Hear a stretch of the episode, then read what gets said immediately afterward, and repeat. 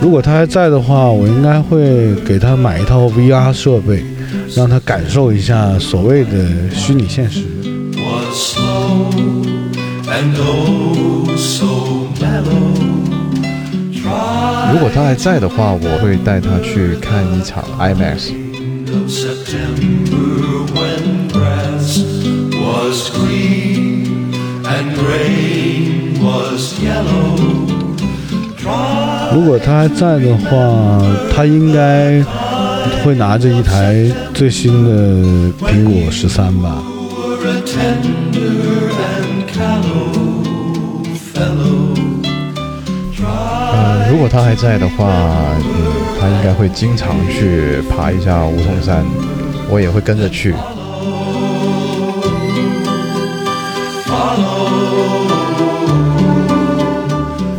如果他还在的话，我们应该一周最少喝一顿酒，应该会喝白酒。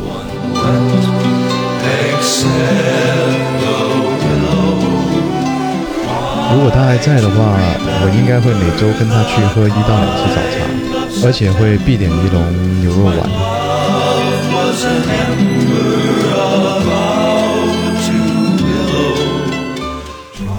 他已经离开五年了，他也是离开五年，其实他挺幽默的。他比较沉默寡言，嗯，他特别喜欢跟我讲道理。他很少跟我讲道理。他生气的时候不说话，我都会觉得很有威严。我很少看见他生气的样子。我们俩时不时会有一些算是争吵吧。我跟他很少有争吵，因为他比较宠我。 in December our hearts should remember and follow.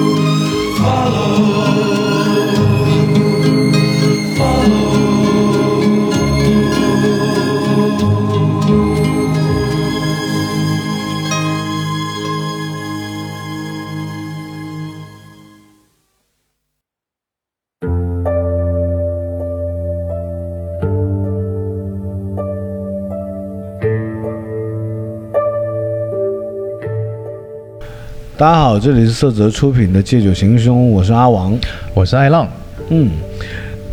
其实这期节目我和艾浪已经计划想要录很久了，是的，就是关于我们两个人的父亲，嗯，对，也是挺巧合的，都是刚好已经离开了我们五年了。嗯，对我其实是有一天，我突然间想到了一个概念，嗯，我就想说，哎，如果他还在，嗯，会是一个什么样的状态？嗯，比如说，他看到了最新款的手机，嗯会有什么想法？呃，他看到了呃最新的电影，呃一些新的呃科技类的发展，嗯，或者是一些世界格局的一些变化，嗯，包括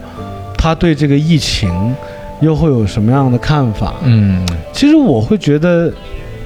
这样去想挺有趣的。对，如果他还在的话，他知道我现在在做播客，应该会很开心，啊，会，因为我父亲本身就是一个非常喜欢表达的人，嗯，因为他的专业就是呃语言类的工作吧，算是对。嗯，他年轻的时候就是一个评书表演艺术家，嗯，他喜欢朗诵，嗯，喜欢唱歌，呃，而且也会跳舞。嗯，会，弹钢琴，嗯嗯，二十多岁的时候吧，就开始学评书，嗯，当时是跟袁阔成袁老先生学，嗯，后来到了我印象是在他三十岁左右的时候就算是出道吧，那个时期，嗯，我记得我那时候可能就几岁吧，他就会定期出门去演出嗯各大城市。嗯嗯，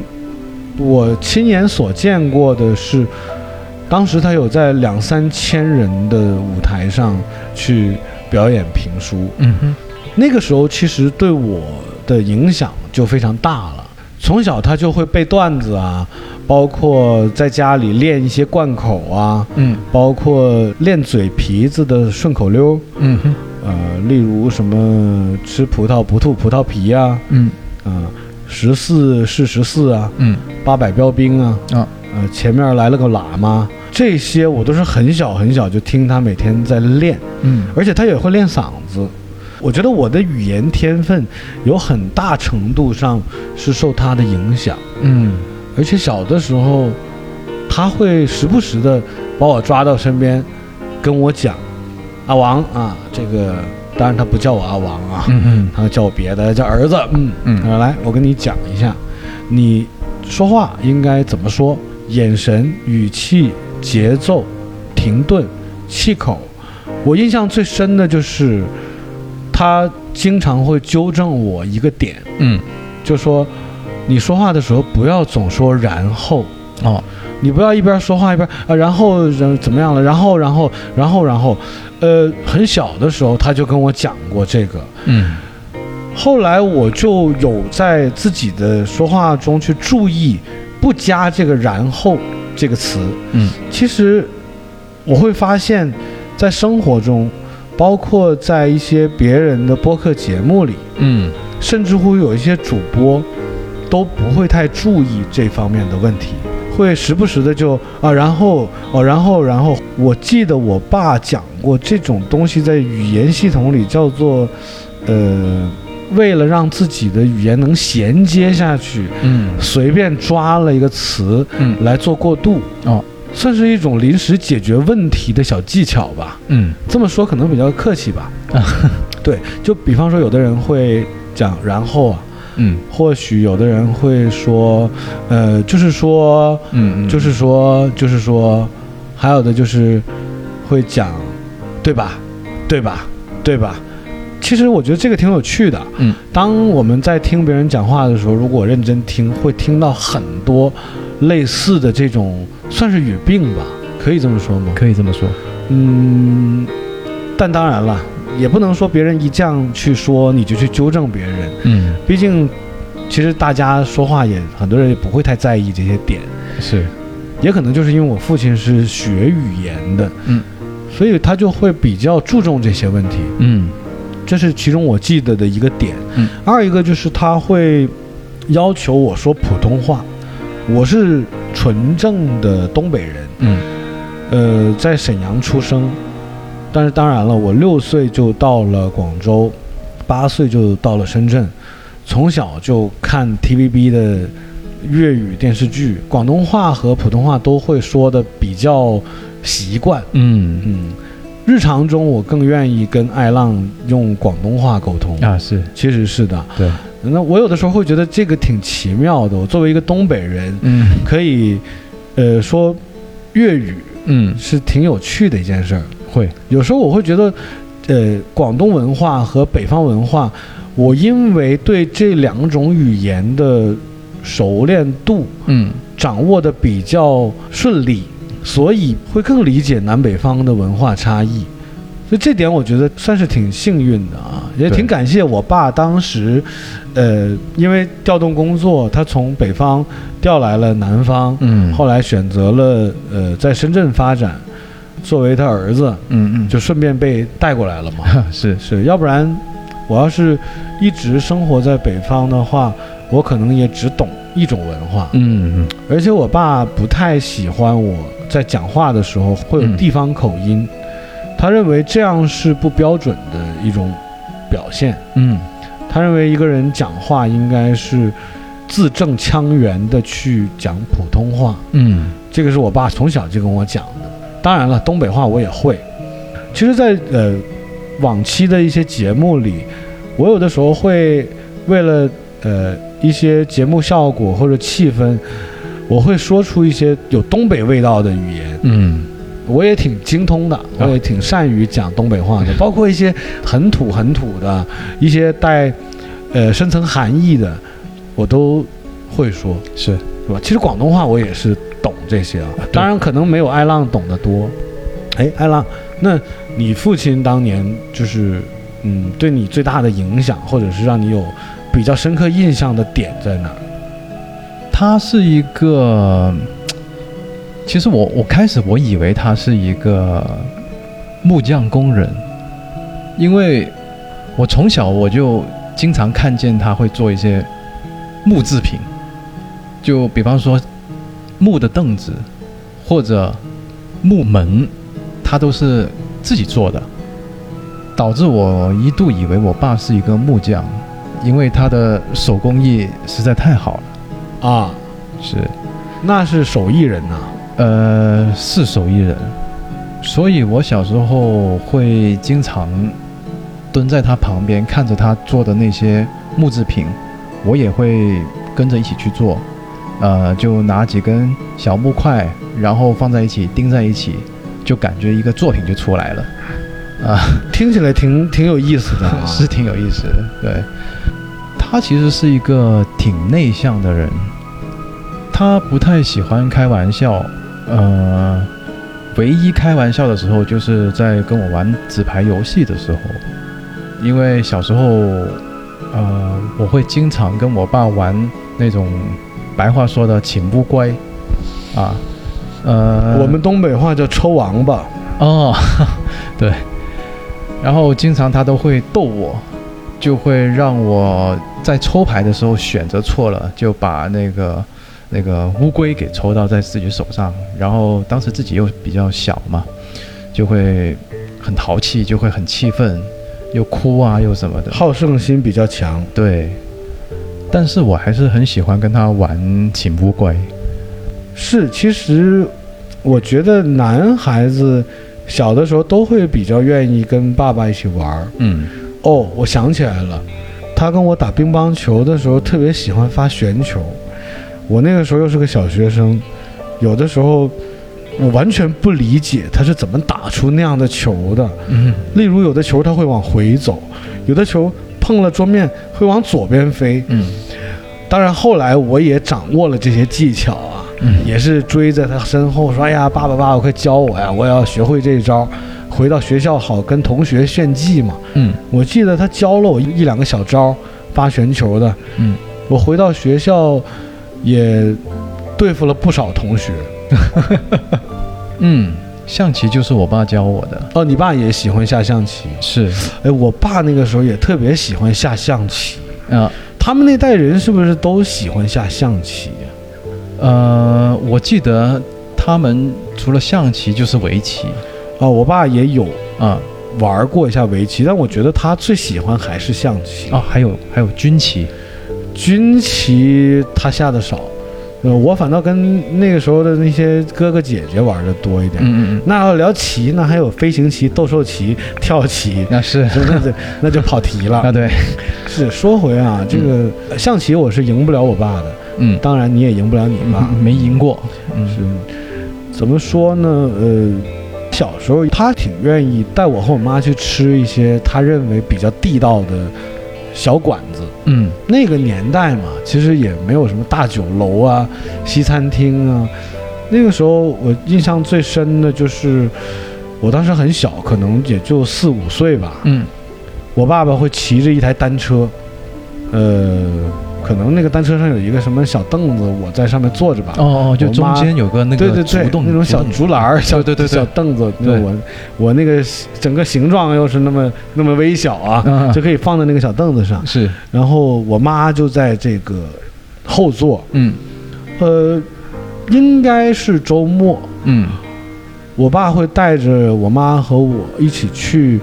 呃，当时在我们那个街区比较有名的一家烧麦馆儿。啊你知道什么是烧麦吗？啊，就有点像包子的那种啊，那种烧麦，就是皮薄一点儿。嗯嗯、怎么说？那家烧麦我印象最深的就是，烧麦一定要配羊汤。嗯羊杂汤。反正那个时候，每个周末我都会比较期待他带我去吃各种好吃的。啊，我爸就喜欢带我去喝早茶。呃，小时候经常每周的星期天，然后早上起得很早，特别早，就去广州的那种老式的茶楼。当时我们会大概五六点钟就起来了，哇，是， 那也太早了。其实我们算晚的了，因为当时去到茶楼的话，你会看见基本上已经差不多坐满人。嗯，都是一些老太太啊，呃，那个大叔啊，桌面上会摆着呃一个茶壶、两三笼东西、收音机啊那些东西放在那里，一边听着收音机，吃着点心，喝着茶。我爸当时最喜欢吃的呢，就是那个呃腐竹牛丸，就是那个牛肉丸子。嗯，对，还有一个就是他晚上会带我去吃沙河粉，哦，沙河粉比较出名，对我也吃过。是其实你看，一晃，我爸也走了五年了。对我爸也走了五年了。是，你看他们俩是不是约好 了，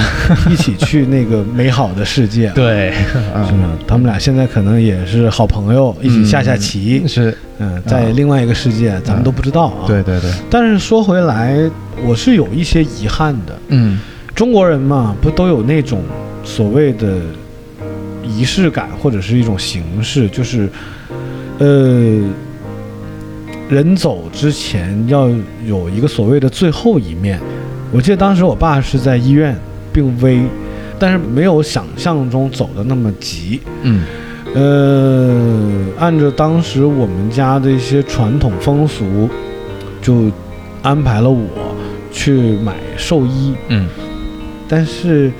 我在买寿衣的这个路上，嗯我就收到了家里人的电话，就说已经走了。嗯、也就是在他临走的那一瞬间，我其实不在身边的。嗯这件事儿对我来说是有一些遗憾。嗯，你呢？你当时是在身边吗？我记得那天是晚上的凌晨，大概一点到两点之间，然后接到医院打来的电话，说让我们过去呃见最后一面。当时是有进去 ICU 的，就是有有跟他有近距离接触，但是我爸当时的那个神志已经不清醒的了。嗯就闭着眼睛，可能就偶尔睁一下那样子。然后看完之后呢，就就医医生就叫我们出去外面等，没到半个小时吧，然后医生就出来说啊、那个老人家已经仙游了嗯嗯啊、当下就是那个感觉就会啊，突然间就愣了一下你当时哭了吗？啊，我当时没有哭，我当时也没有，嗯是不是因为我们是男孩儿还是怎么回事？就是我不能说我没有伤感，或者是没有没有被触动，嗯而是我自己总结啊，有可能是因为从小到大第一次面对自己的亲生父亲离开人世间，嗯，这个事件的发生来得太突然了，嗯以至于有可能是这种震撼太过于巨大，导致我们都不能给出一个合理的应急反应。嗯我分析是这样啊，所以就会变得，呃，从外观上看，旁人眼里嗯好像会觉得我们是在一个很淡定的状态下，嗯好像哎，立刻就整个人是，呃，非常沉着冷静的感觉。嗯你是不是也是这个感觉？当时，是的，就是心里面会跟自己讲，就是啊，那个这个、啊、肯定会会预料到有这一步的啦，所以你不用不用那么那么对对对对呃，伤心或怎么样，嗯就不断的有一些心理建设吧。所以可能当下就没有说流眼泪啊或怎么样，是嗯。这样。但是怎么说呢？我记得，你看啊，现在说已经是五年前的事儿了。嗯如果让我现在回看，我觉得我对父亲的离世嗯这件事情本身，是足足花了将近一年半的时间去平复自己的一个心理状态的。嗯当时有一种什么感觉啊？就是，呃，当他在的时候，哪怕最后他都病了，在医院，你始终会觉得你有一个父亲，嗯你上面还有一个人，还有一个靠山，嗯呃，诸如此类这种感觉吧，这种感觉是很无形的。嗯，并没有那么具体，让你觉得怎么样了，因为他在了，能帮你一二三了，并不是这样。嗯嗯但是你就会觉得有一份莫名其妙的安全感。嗯但当他走了以后呢，你会忽然间觉得这份安全感没有了。那一刻，我会觉得有一些不淡定，嗯有一些忐忑，嗯又不知道自己实际在惧怕些什么，嗯但好像就是觉得，嗯，好像那个那个那个屋顶没有了。嗯，明白。然后我当时有跟自己说说，我的上面嗯那个那个顶没有了，以后我就是这个顶了。嗯，你能理解我的意思吗？我能理解你的意思。呃，我相对会好一点。我平复自己的心情大概半年左右吧。嗯而且因为你也知道，我有两个哥，还有一个姐，嗯所以即便爸爸走了以后，呃，可能因为人多，会经常聚在一起，然后大家的心情就平复的相对比较快一点点。嗯对，就会相互的去啊、缅怀，或者相互的就跟说哎没事没事，就互相鼓舞，啊、类似于这种互相相互赋能，啊对，应该对是这个感觉。对，，所以就会很快就没什么事这样。嗯，嗯所以就是当他走了以后啊，就会有一些呃思考吧。嗯会回想自己过去有哪些事情做的不对，嗯会回忆他说过的一些话，会记得一些呃开心的事情，也会记得一些跟他争吵的画面，嗯会觉得有一些呃自责，会有一些内疚，会觉得嗯，如果当时不要跟他有那么多的争吵，不要有那么多的顶嘴，嗯呃，再顺从一些，是更正确的选择。嗯。当时我其实心里面也有自责，就是因为我觉得我自己陪伴我爸的时间比较少。我也是这个感觉，其实、嗯我也觉得，就是事情发生了以后，当自己去总结自己的时候，嗯，也会有这种所谓的不孝的感觉。会，呃，会觉得，哎呀，我当时怎么，呃，会跟他争吵啊？我当时为什么会陪他那么少啊？嗯都会有，嗯，有的，嗯，但是怎么说呢？我觉得又不是说帮我们自己找托词吧。嗯我觉得其实，呃，当事情发生以前，嗯我们每个人其实都是处在这种觉得这种事情离我们很远的状态下，，对，而不会总用这种比较悲观的情绪或想法去思考这方面的问题。嗯，没错，就是当你拥有的时候，嗯，我相信可能很多人都会有这样的状态，就是拥有的时候并不会那么在乎，嗯当失去了才知道，嗯，有多可贵，是的，是吧？虽然是对一个挺老土的说法，，啊嗯这个说法其实挺老土的，但是它确实也是这么个道理，嗯，没错，嗯，后来反正怎么说呢，就有些东西已经发生了，嗯也改变不了了。嗯嗯，就会希望呃自己把后面的事情做得更好一些，嗯例如会嗯更好的照顾妈妈，嗯呃，包括每年嗯，都会到我爸爸的这个墓碑前面去拜祭一下，啊嗯会都会有，会，我们基本上就每年都会去的啦，呃，一年都会去两次，去祭拜一下，对，清明啊、重阳这样子。对这两我们也是，就是反正仪式感是很有个的，啊是，烧香啊，哎嗯烧，反正北方话就是嗯，烧给你什么东西，就是嗯像帮你带点什么东西过去一样，呃，对，南方也一样，是吗？对，就是反正烧钱呐、嗯会嗯呃买一些水果、水果啊对，那个鸡啊，烧肉啊，对，因为我爸爱喝酒，嗯我每次去都会带瓶酒过去，嗯呃，也会形式上的会跟跟他喝一杯，嗯呃，我自己会敬完喝掉，嗯，然后他那杯呢，我帮他倒在那个，那个墓碑前，对对对，嗯是，嗯，哎呀，就觉得他在的时候，跟他喝酒的次数还是有点少。嗯要是如果时间能重来的话，我可能会把以前跟朋友喝酒的时间都拿出来，多去陪一陪他，嗯跟他喝点酒。嗯，我就会多跟他去喝喝早茶，然后多陪他去呃爬爬山呐、